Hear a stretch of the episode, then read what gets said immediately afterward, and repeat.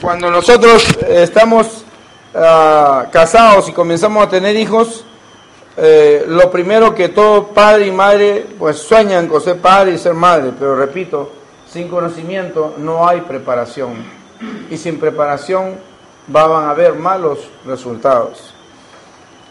Y quisiera leerte algo sobre, hay padres buenos, de esos hay muchos, pero buenos padres, muy, muy pocos. El padre bueno ama sin pensarla. El padre bueno es el chévere. ¿Me están entendiendo no? El buen padre piensa para saber cómo amar a cada hijo, porque no es que ame a uno más y a otro menos, sino que cada hijo es diferente, tiene diferente temperamento y tiene que tratar con cada hijo, con cada hija de una forma diferente para ayudarlos a que crezcan y sientan el amor del papá y la mamá. ¿Cuántos están conmigo?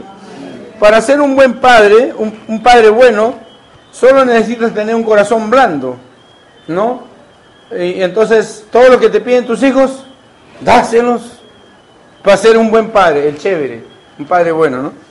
Eh, pero para ser un buen padre necesitas tener una voluntad firme y una mente clara en los conceptos de lo que significa criar un hijo. El padre bueno nunca corrige, Solo dice mientras está viendo televisión, hijo, pórtate bien. El buen padre corrige cada vez que lo ve necesario, aunque le caiga antipático a los hijos y se cruce la mujer en el camino. El padre bueno se pelea con quienes corrigen a sus hijos, porque no le gusta sufrir cuando ve sufrir a sus hijos.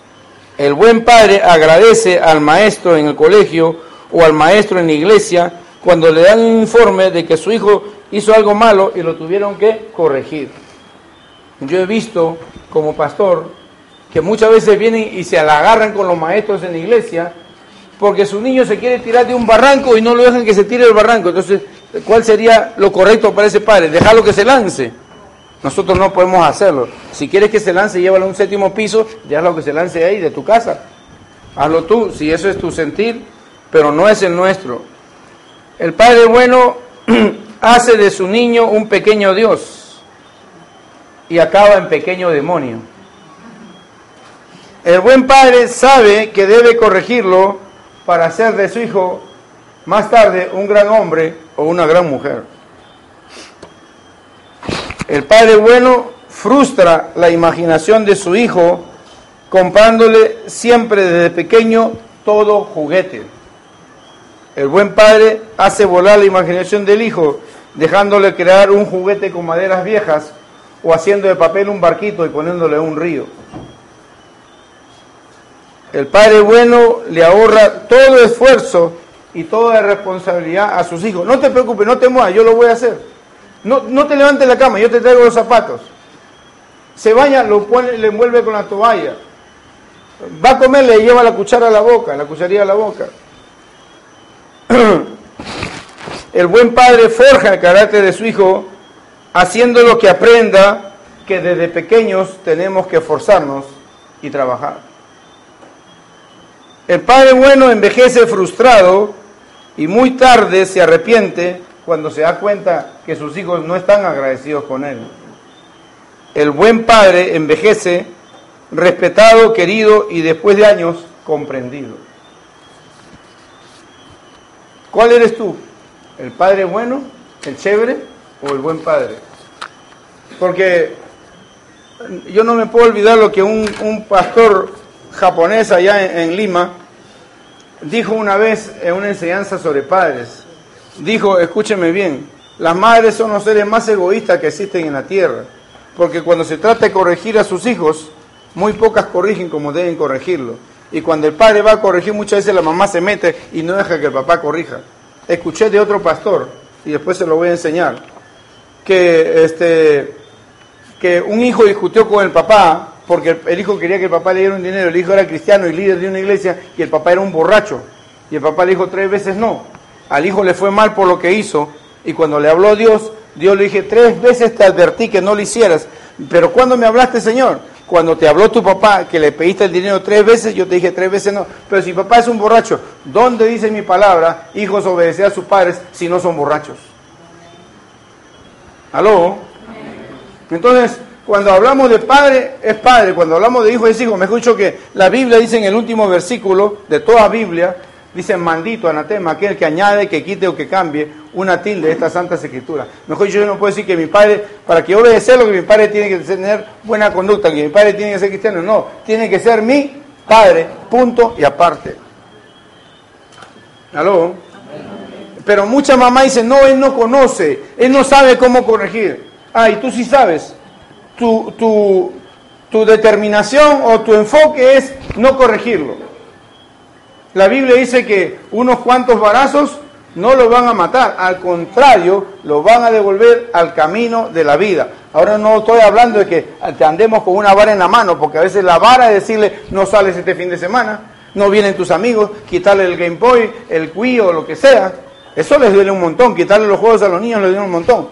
Ahora tenemos que evaluar qué cosa es una falta y qué cosa es un error, porque muchas veces a los niños no los instruimos y los castigamos como si los hubiéramos instruido.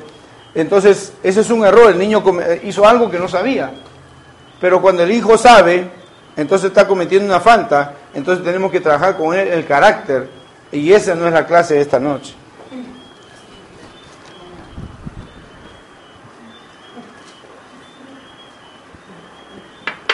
¿Están conmigo o no están conmigo? Imagínate, muchos padres decimos, y esto lo he escuchado frecuentemente, yo he sufrido mucho cuando era niño y no quiero que mis hijos sufran lo que yo sufrí. Si tus hijos no sufren, entonces están viviendo en otro planeta, porque en este planeta Tierra dice la Biblia que toda la creación gime, ¿qué cosa es gemir? Que hay dolor, gime a una esperando el día de su redención. Es decir, que en esta vida, así como hay momentos de alegría, hay momentos de, de dolor. No podemos separar una cosa de la otra. Las dos vienen en el mismo lado. O sea, yo no puedo sacarle un lado y dejarle el otro lado porque no existe. No existe que todo sea alegría, tampoco existe que todo sea sufrimiento. ¿Aló? Si tú le haces la vida fácil yo crecí criado por una tía, hermana de mi papá. Yo no terminaba la primaria y vivía con ella. Mis hermanos tenían el cuaderno de dibujos de este tamañito. Yo traía uno más grande que este de acá. Mis hermanos tenían seis colores pequeños para dos hermanos. Yo tenía 64 colores de mongol, una lata que se abría por todos lados. Mis hermanos iban a pie al colegio, a mí me recogía la góndola del colegio La Salle. Mis hermanos tenían un solo uniforme que lo tenían que lavar de vez en cuando. Yo tenía cuatro uniformes. Mis hermanos terminaron a pie, yo terminé el último año con carro propio del año. Al final mis hermanos son muchos ellos profesionales y, y buenos trabajadores. ¿En donde terminé Pasando muchas temporadas en la prisión. Gracias a que mi tía era el buen padre, el padre bueno, la chévere. Mi tía quiso hacer algo bueno, sí, pero no lo hizo de la manera correcta. No todo lo que yo digo que es bueno es correcto según lo que dice la palabra de Dios. Nuestra guía, nuestro manal, siempre será, hoy, mañana y siempre, la palabra de Dios.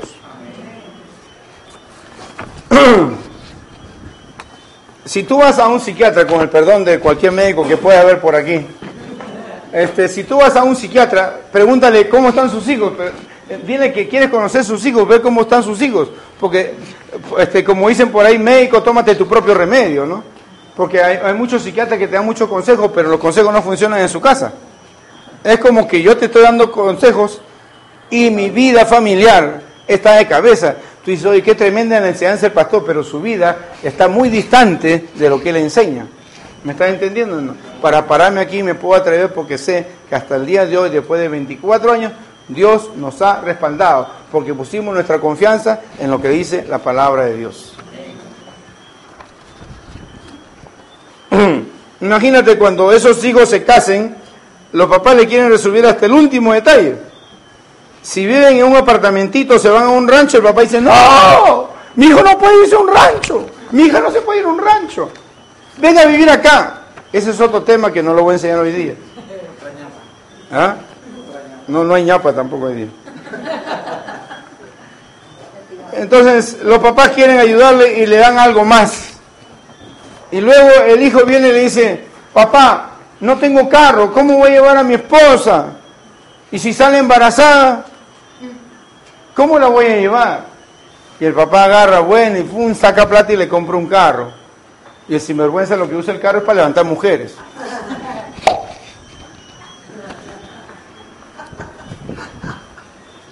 Al hacerle la vida fácil nos hacemos, los hacemos torpes.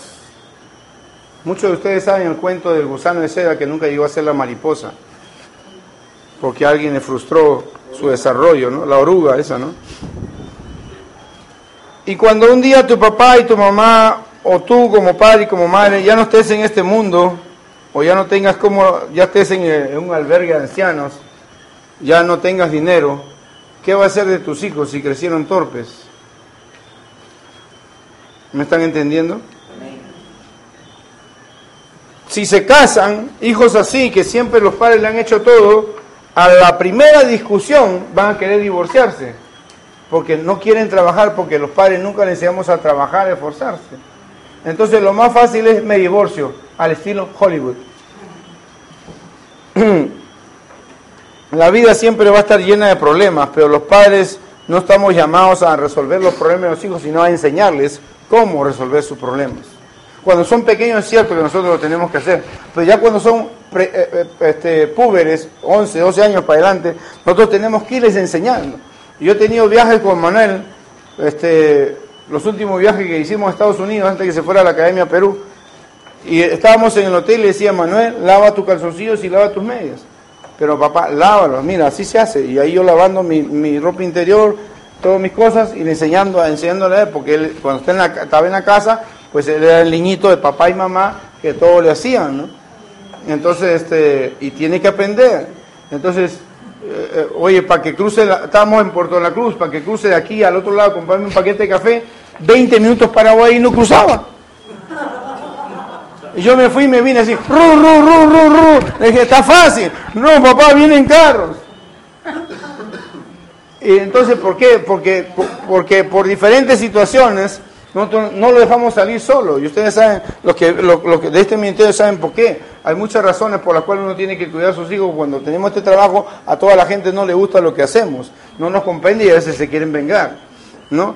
Entonces, este, ahora pues él se, desarrolla, camina por todo lado, conoce muchos muchos lugares ahí en Lima pero, este, ¿por qué lo enviamos allá? Una razón era para que crezca y se desarrolle, para que salga del capullo, para que salga del nido. Porque muchos hijos crecen, tú has visto seguramente mucho este cuadro, un, muchacho de 25, de 35, de 45 años, caminando con su mamá.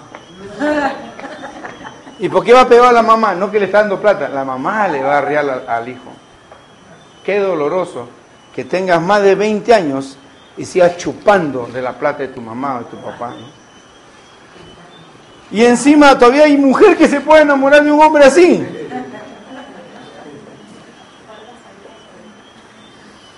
Yo la verdad que me reservo mis palabras, pero me imagino que la, esa mujer debe trabajar por la Libertador y el hombre cuenta dinero en la noche tarde. Padres no enojen a sus hijos. Estábamos en la clase. Hay dos razones principales para que haya ira en el corazón de un hijo.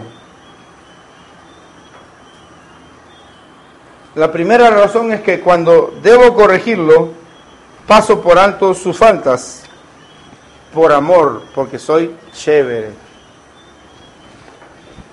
¿Sí me entienden? La primera razón es cuando yo debo corregirlo y no lo corrijo, porque le digo, te amo hijo, te amo hijo, soy chévere. La Biblia tiene un ejemplo muy, muy, muy triste, muy grave sobre eso, en un sacerdote llamado Elí, que dice que le decían que sus hijos hacían lo que le daba la gana en la puerta de la iglesia, con mujeres que las arrinconaban, las besaban, las manoseaban, se robaban las ofrendas, hacían de todo lo malo, y el padre sentado en su mecedora le decía, hijo, ¿qué es eso que me cuentan por ahí? Nada lo malo, pórtense bien crean en Dios. Y los hijos, sí papá, sí papá, no te preocupes. Estaban besándose mujeres, metiendo la mano al cofre del dinero, etcétera. Entonces, si yo no corrijo a mi hijo, entonces sale ira de mi hijo. ¿Por qué sale ira de mi hijo? Porque mi hijo no sabe caminar por la vida. ¿Cuántos están conmigo? Entonces mi hijo necesita que yo lo guíe como una persona mayor a quien ya guiaron en algún momento de mi vida. Entonces, cuando los hijos eh, eh, no son corregidos, no son enseñados, los hijos se comienzan a enfrentar con los padres. Se te paran adelante y te responden mal. Tienes que darte cuenta que tu hijo tu hija te está diciendo, dame una nalgada porque se me están saliendo los pies fuera de la carretera.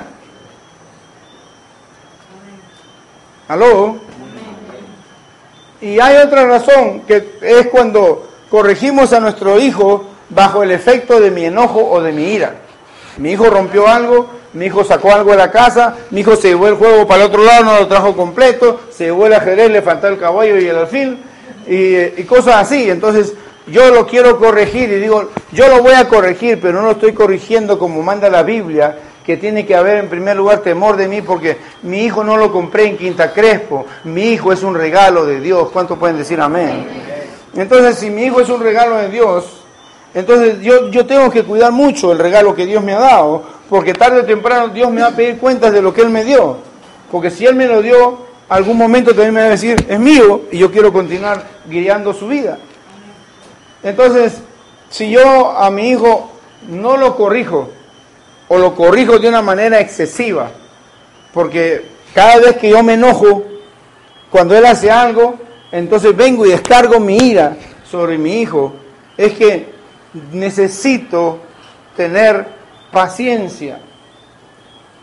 Cuando una persona tiene paciencia, se enfría por la circunstancia o la situación que está pasando y frío piensa, hace juicio y mira qué va a hacer, qué va a decirle a su hijo, porque el final, final no tiene que ser medio de destruir al hijo, sino ayudarlo a que edifique, a que construya, a que se desarrolle, a que madure en la vida para que más adelante pueda caminar por sí solo en, la vida autodisciplinadamente.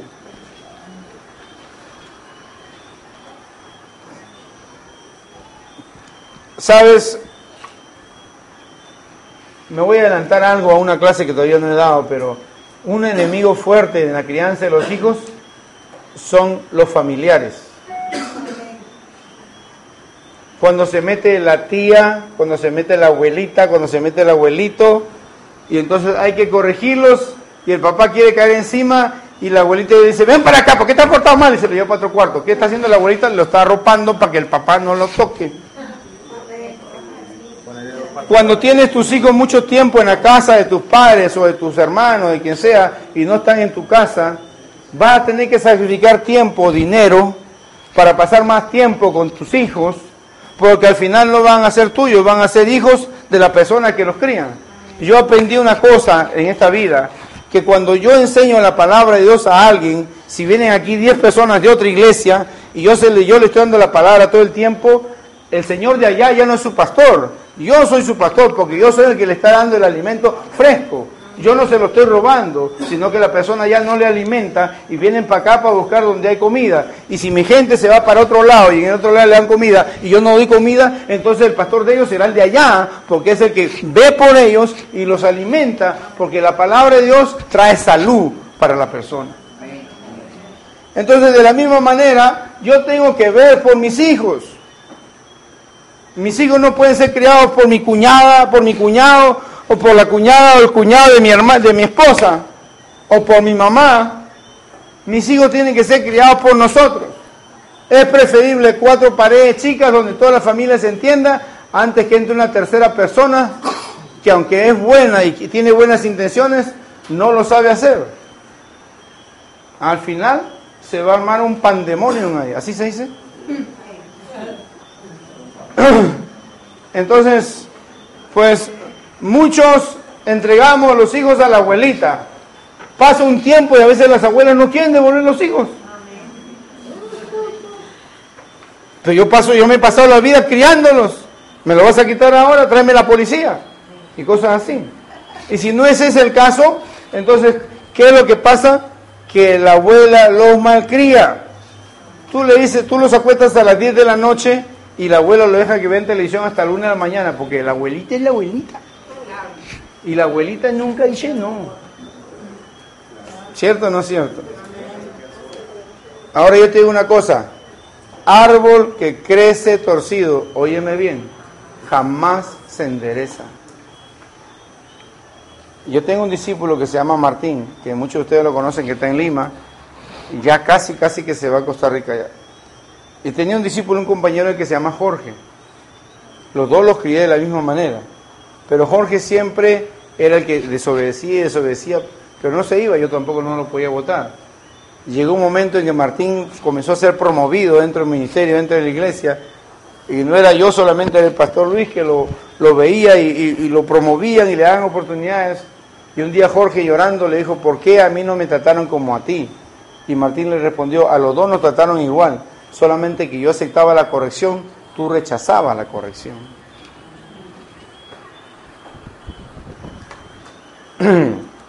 Hasta ahorita este hermano es un misionero que anda por el mundo dando vueltas, bueno, por el mundo de Perú, porque no sale ni de Perú. Anda dando vueltas por ahí, por allá, y hasta ahorita no se establece. Y según él, él tiene la razón. Bueno, dejemos, hay que probar, ¿no? Decía que cuando nosotros estamos este, actuando bajo la ira, bajo el enojo, si este soy yo y estoy enojado y le digo cosas a mi hijo, ¿qué le estoy pasando? Ira, enojo. ¿Cierto o no cierto? Entonces muchos no nos damos cuenta de eso, de que estamos haciendo de nuestros hijos lo que nosotros solemos hacer. Si yo soy un renegón, un mal geniado, y todo el tiempo hablo de esa manera, estoy haciendo de mis hijos, le decía la semana pasada, que los hijos son como esponjas que chupan todo lo que hablamos y lo que hacemos. Entonces, muchas veces nosotros decimos, pero ¿por qué mi hijo salió con ese carácter? Mírate en el espejo, papá, mírate mamá en el espejo. Escúchate. ¿Aló? No mires para otro lado, Dios te está hablando a ti. A nadie le gusta que le digan padre permisivo, madre permisiva, pero eso es lo que a veces somos, padres permisivos. Y, y, te digo una cosa, el padre permisivo es permisivo porque sus padres fueron permisivos con él, número uno, o dos, porque quizás no fueron permisivos, pero no se atreve a corregir a sus hijos porque no sabe. Y entonces, si yo no sé qué necesito, aprender. Entonces, necesito aprender para saber qué voy a hacer. Eh, si yo quiero hacer un asado y compro el asado, la carne en la carnicería, ¿ya está, hecha, ya está hecho el asado? No. Ahora yo lo meto, lo meto en la candela, que ¿ya, ¿ya está hecho el asado? Tampoco. Necesito que alguien que lo sepa hacer me lo prepare para que cuando me lo corten esas tajaditas ahí le ponga un puré de papa maría al costado y me lo coma sabroso.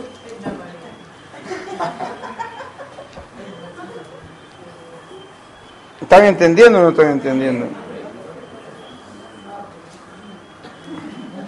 Cuando corregimos con enojo, con ira a nuestros hijos, hacemos que ellos se encierren en una concha. ¿Así se dice? Que ellos se enconchen, se encierren, vivan su mundo como si fueran autistas, aunque no lo son, pero se separan de nosotros. Tú te has dado cuenta que coincidentemente, con el tiempo que estamos viviendo, nuestros hijos, a la mano de nuestros hijos han llegado toda esa clase de juegos, donde si tú no, no estás pendiente, tus hijos pueden estar 12 horas, 15 horas pegados ahí. ¿Cierto o no es cierto? ¿Se acuerdan que salió un juguetito de este tamaño, un juguetito chino, coreano, que tenía que sonaba, lloraba, tenía que y comenzó a alterar a los niños? Bueno, gracias a Dios que la desaparecieron, ¿no? Entonces, oye, ya muchas estaban ahí que darle el tetero, darle la comidita, que mueve, todo. Parecía que fuera un niño de verdad, ¿no? Pero alteró los nervios de muchos niños y padres, ¿no? Entonces, eh, a veces nosotros, porque estamos haciendo cosas y que nos dejen tranquilos, lo dejamos que se, que jueguen, no juegan, se escapan por ese monitor. ¿Cuántos están conmigo? Se escapan por ese monitor. Entonces, yo estoy de acuerdo con que jueguen, pero hay que, hay que darles un tiempo. Hay que saber cuándo, qué días, y eso no lo voy a hablar hoy día.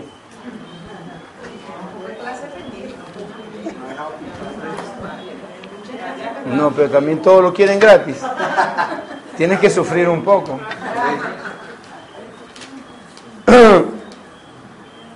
Y entonces el niño crece o la niña crece aislado de nosotros, aunque están en la misma casa, se suben al carro con nosotros, van a lugares con nosotros, pero apenas llegan a un lugar, te, a un lugar te das cuenta, se separan de nosotros. Ahora, cuando hay otros niños es perfecto, porque todos los niños se juntan y no sé ni qué hacen, ¿no? Pero ellos son niños y los adultos somos... ¿Pero te has puesto a pensar de que a veces estamos en un lugar solamente con los hijos y los hijos no quieren estar con nosotros? ¿Sabes por qué? Porque dicen, ¿y si comienzan otra vez? Y si no solamente lo hacen en la casa, sino también le gusta hacerlo en los restaurantes o en la calle. Hablo de los gritos, de los pleitos. Entonces, Qué triste es descubrir que hablaba hace dos días con alguien y él me decía, yo quiero que tú seas mi papá. Y yo le digo, yo quiero que tú seas mi hijo. Vamos a hacer una cosa, vamos a tener un día especial. Antes de cada clase, vente más temprano para conversar. Porque él, para escucharle algo, hay que abrir la boca así y decirle, a ver, ah, una palabra. Y siempre me busca, se para delante de mí y me dice, quiero hablar con usted. Y se queda ahí. Parece que se llenaron y está cerca mío pero yo sé que él lo que quiere es abrir su corazón. ¿Me están entendiendo? Nosotros necesitamos que nuestros hijos nos oigan, pero también necesitamos oír a nuestros hijos. ¿Aló? Porque muchas veces el hijo comienza a decir, papá, mira que esto... Sí, ese hijo, no te preocupes, vamos a hacer esto. El hijo dijo cuatro palabras y nosotros vamos diciendo 4.728 y no paramos. Ya nos encadenamos como el que te quede.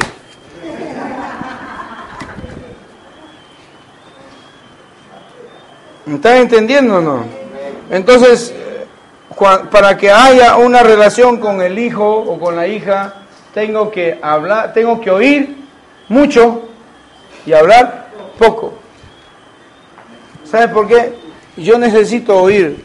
A veces yo hablo y hablo con Fabiola, por ejemplo, que está acá, y le escucho y le escucho, y le digo algo y le comienzo a sacar la lengua. entonces escucha, ah, ya sé cómo está mi hija, ya sé cómo está su, en, su casa, cómo está con Javier, que esto, ¿no? Entonces, pero si ella me dice algo y yo le doy un consejo, ¿qué la escuché? Nada. ¿Sí me entiendes o no? Entonces, igual hablo con Emanuel y quiero hablar algo y este me da más vueltas y me marea y todo. Este, pero yo le digo, quiero oírte, ¿no? Quiero oírte, necesito oírte. Y él necesita hablar. Porque en este mundo nosotros los seres humanos nos entendemos por qué? Por palabras. Pero si yo digo de repente cinco palabras, estoy empezando, estoy dando vueltas, porque a veces comenzamos a dar vueltas antes de entrar al punto que queremos hablar. Y a veces a los hijos, cuando nosotros somos gritones, dan más vueltas que una mosca para empezar a decirnos algo. Porque dice, ¿y si me grita? ¿Aló? Lo peligroso de nuestro enojo es que cuando nos enojamos se lo transmitimos a los hijos. Gritos, estás en disciplina, amenazas, te voy a pegar.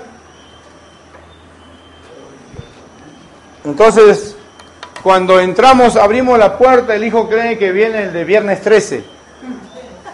O el Freddy Krueger, ¿cómo se llama ese? El de las uñas largas, ¿no?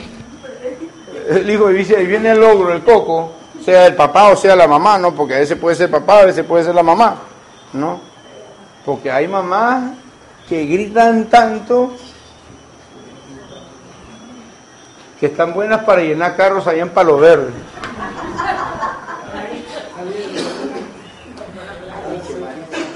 Marichelejos. Entonces, ¿qué pasa? ¿Qué pasa cuando mis hijos, mis hijos crecen entre puros gritos, amenazas, disciplinas excesivas o exageradas? Entonces mis hijos crecen temerosos, miedosos, pero dentro de su corazón, ¿qué se va amontonando? Ira, enojo, cólera, resentimiento, odio.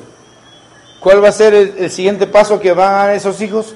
Van a buscar amistades afuera a quienes le pueden hablar todo por horas y horas y si nosotros pudiéramos ponerle un micrófono al amigo o a la amiga, escucharíamos eh, de un solo día horas que significan años que nunca nuestros hijos nos dijeron a nosotros cosas.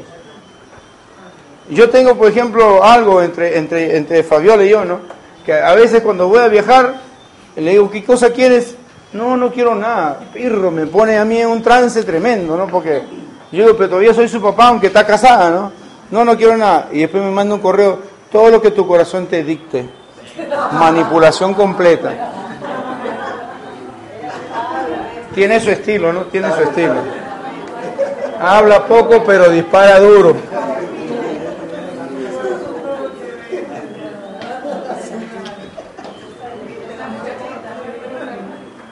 El enojo es una emoción mortal. El enojo es una emoción mortal. En primer porque daña y destruye el resto de nuestras emociones.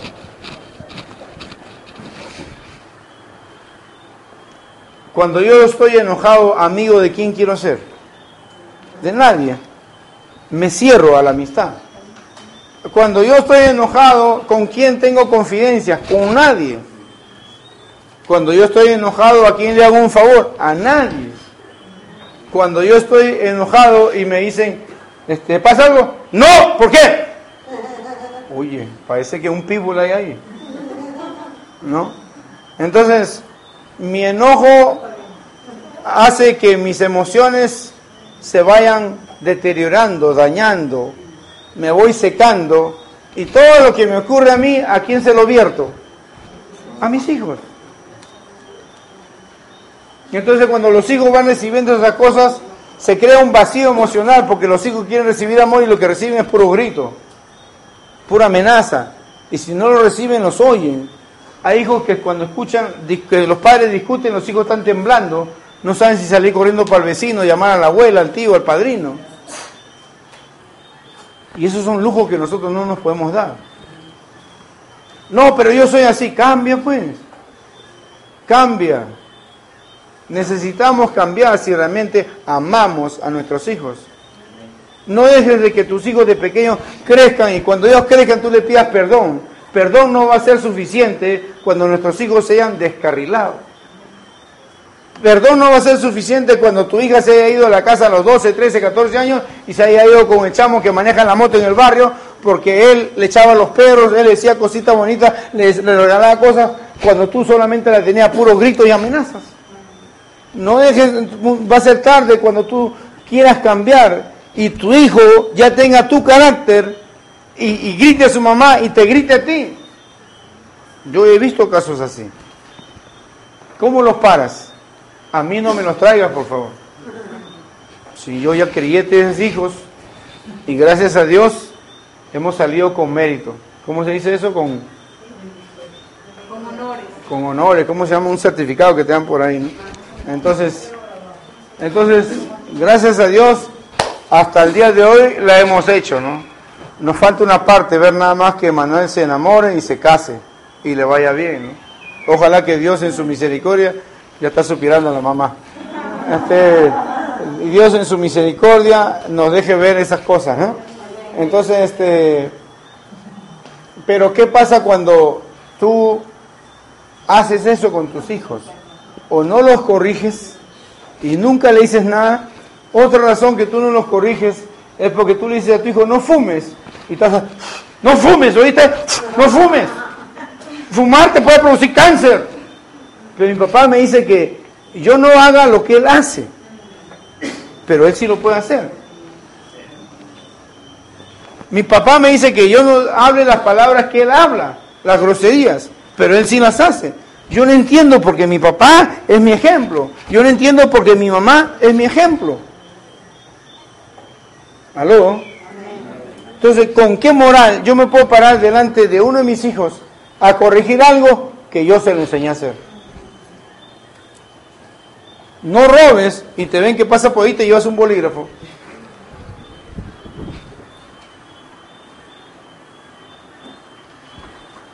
Estoy preparando el terreno de la clase siguiente.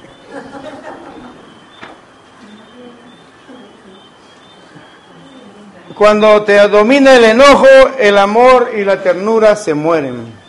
Cuando te domina el enojo, el amor y la ternura se mueren. Qué, qué duro es que no haya ternura entre padres y hijos. Yo le estaba diciendo a Fabiola que anoche la vi llegar a la casa, que está un poco resfriada, que apenas la vi entrar me fui a mi baño y me arrodillé y me puse a llorarle a Dios, porque no estaba Juliana y Emanuel. Hablo ahorita y me quebranto, ¿no? Porque la que más goza es Fabiola. Claro, Emanuel está provisionalmente allá afuera, pero igual yo siento la distancia en mi corazón. Entonces yo, dije, yo le decía, Señor, ¿quién como Fabiola que se las goza todas? Señor, ¿qué, ¿cómo puedes hacer para ayudarme, para que yo me sienta feliz también referente a mis otros dos hijos? Yo no les echo la mano ni mi esposa, lo que, lo que le damos a uno se lo damos al otro, lo que pasa es que está, se la goza más. ¿Sí me entiendes o no? Entonces, ¿y qué es lo que debe haber? Ternura por tus hijos. Tú no puedes mirar, tienes cinco, cinco hijos y a uno, a uno de los cinco lo miras mal.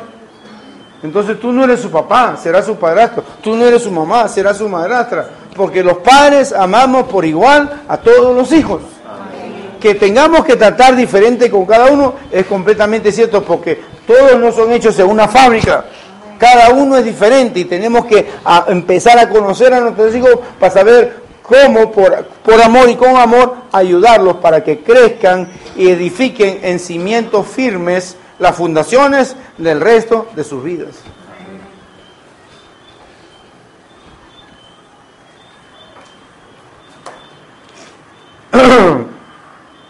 si ambos padres trabajamos en la crianza de nuestros hijos, entonces le podemos decir a nuestros hijos, hijos, como dice la Biblia, obedezcan a vuestros padres en todo.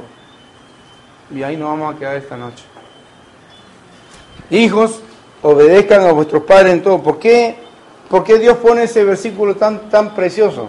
Porque si yo he sido capaz de caminar en integridad, en verdad, de ser un ejemplo de mansedumbre, de humildad, de trabajo, de esfuerzo, de muchas cosas, yo puedo ese ejemplo pedir que mis hijos también lo sigan.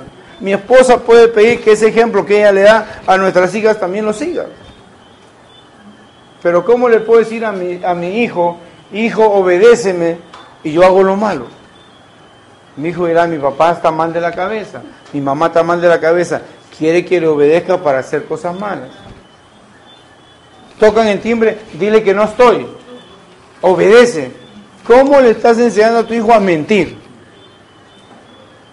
Vienen a cobrarte, dile que no estoy.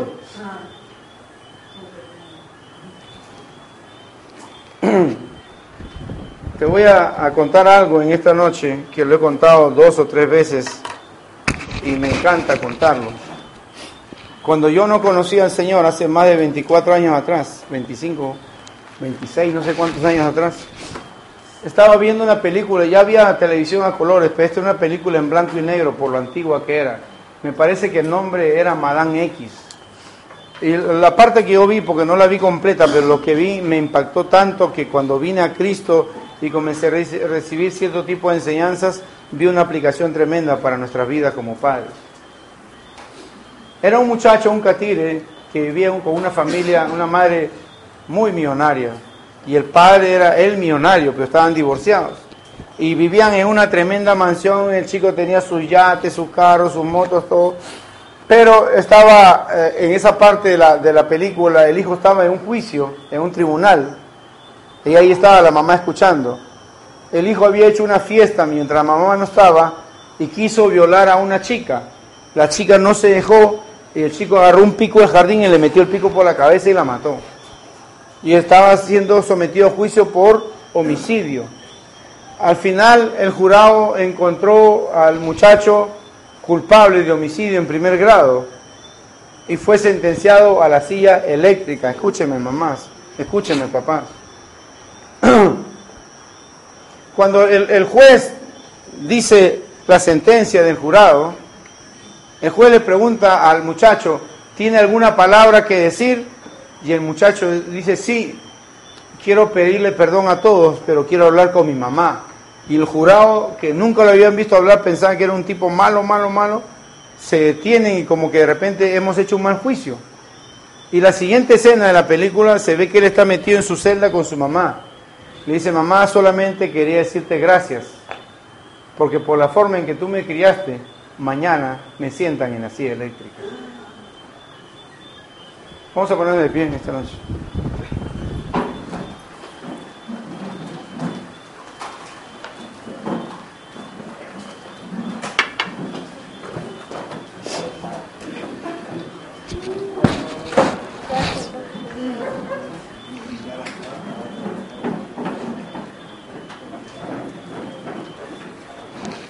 A algunas mamás no le gusta que el papá corrija a los hijos, pero cuando se trata de plata le dice, tú eres el padre. Para unas cosas es bueno el padre y para otras no es bueno. Pero es que le va a dar duro, es padre. Créeme que un día vamos a hablarlo esto no de una clase, pero créeme que